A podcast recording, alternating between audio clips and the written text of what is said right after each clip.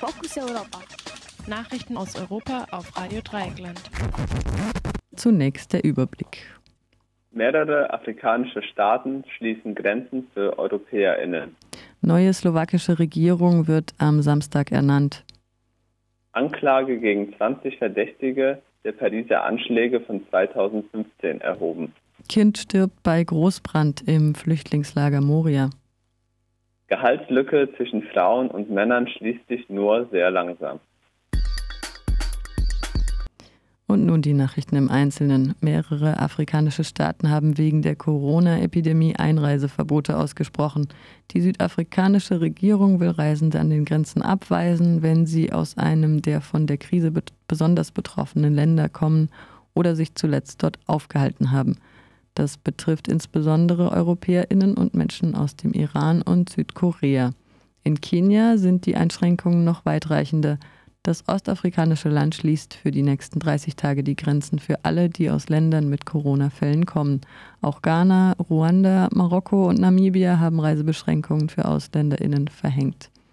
Die Zahl der bekannten Corona-Infektionen auf dem gesamten Kontinent ist bislang klein. So gibt es in Kenia nur einen einzigen identifizierten Krankheitsfall.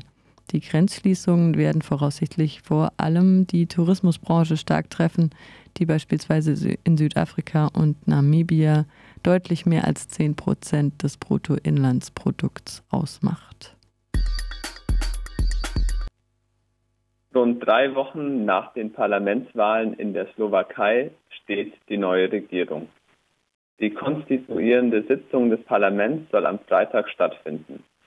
Dies gab Präsidentin Chaputova bekannt. Das Parlament werde sich, werde sich wegen der Corona-Epidemie voraussichtlich im Freien treffen, sagte Chaputova. Der bisherige Premierminister Pellegrini werde am gleichen Tag zurücktreten. Bei den Wahlen hatten die sozialdemokratische SMER die Mehrheit im Parlament überraschend klar gewonnen. Verloren. Tut mir leid. Die neue Vier-Parteien-Koalition wird von der erst kürzlich gegründeten Protestbewegung Olano angeführt. Premierminister wird der, wird der als Konservative geltende Igor Matovic. Insgesamt steht die neue Regierung für einen deutlichen Rechtsruck in der Slowakei. Beteiligt sind auch eine rechtspopulistische und eine neoliberale Partei. Die Wahlen wurden maßgeblich vom Mord an dem Journalisten Jan Kuciak und an dessen Lebensgefährtin beeinflusst. Im derzeit laufenden Prozess gegen den mutmaßlichen Auftraggeber wird immer wieder deutlich, wie eng organisiertes Verbrechen, Wirtschaft und die ehemalige Regierung miteinander verwoben sind.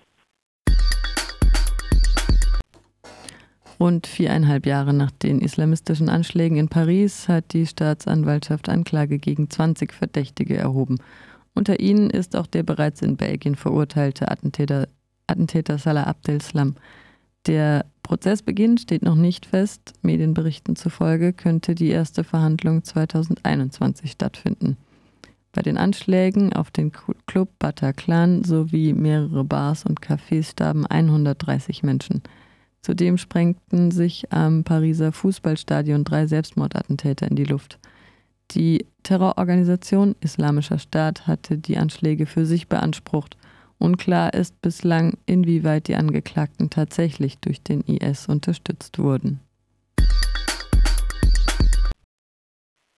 Bei einem Großbrand im griechischen Flüchtlingslager Moria ist ein sechsjähriges Mädchen gestorben. Dies teilte die Feuerwehr auf der Insel Lesbos im griechischen Fernsehen mit.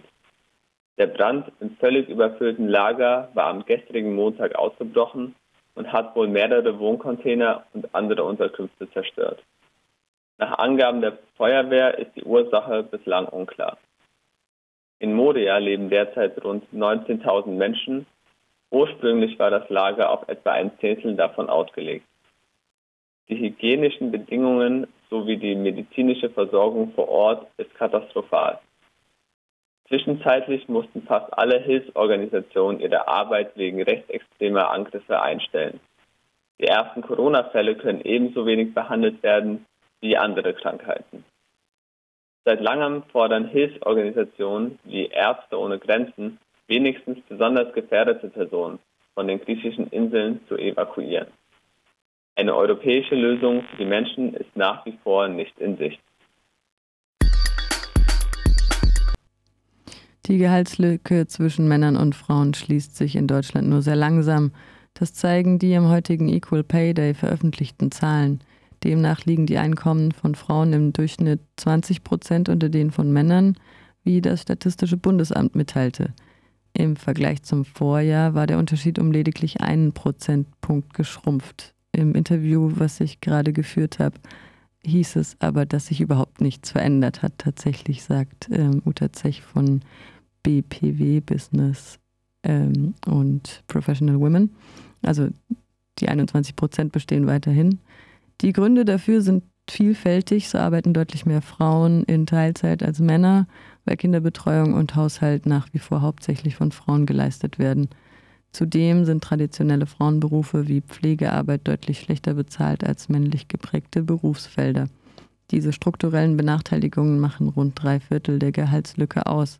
Das letzte Viertel, der sogenannte bereinigte Gender Pay Gap, bezifferte den Gehaltsunterschied bei gleicher Arbeitszeit in vergleichbaren Positionen. Der Termin des Equal Pay Day am heutigen 17. März markiert symbolisch den Tag, bis zu dem Frauen wegen der Gehaltslücke Lücke praktisch unbezahlt gearbeitet haben.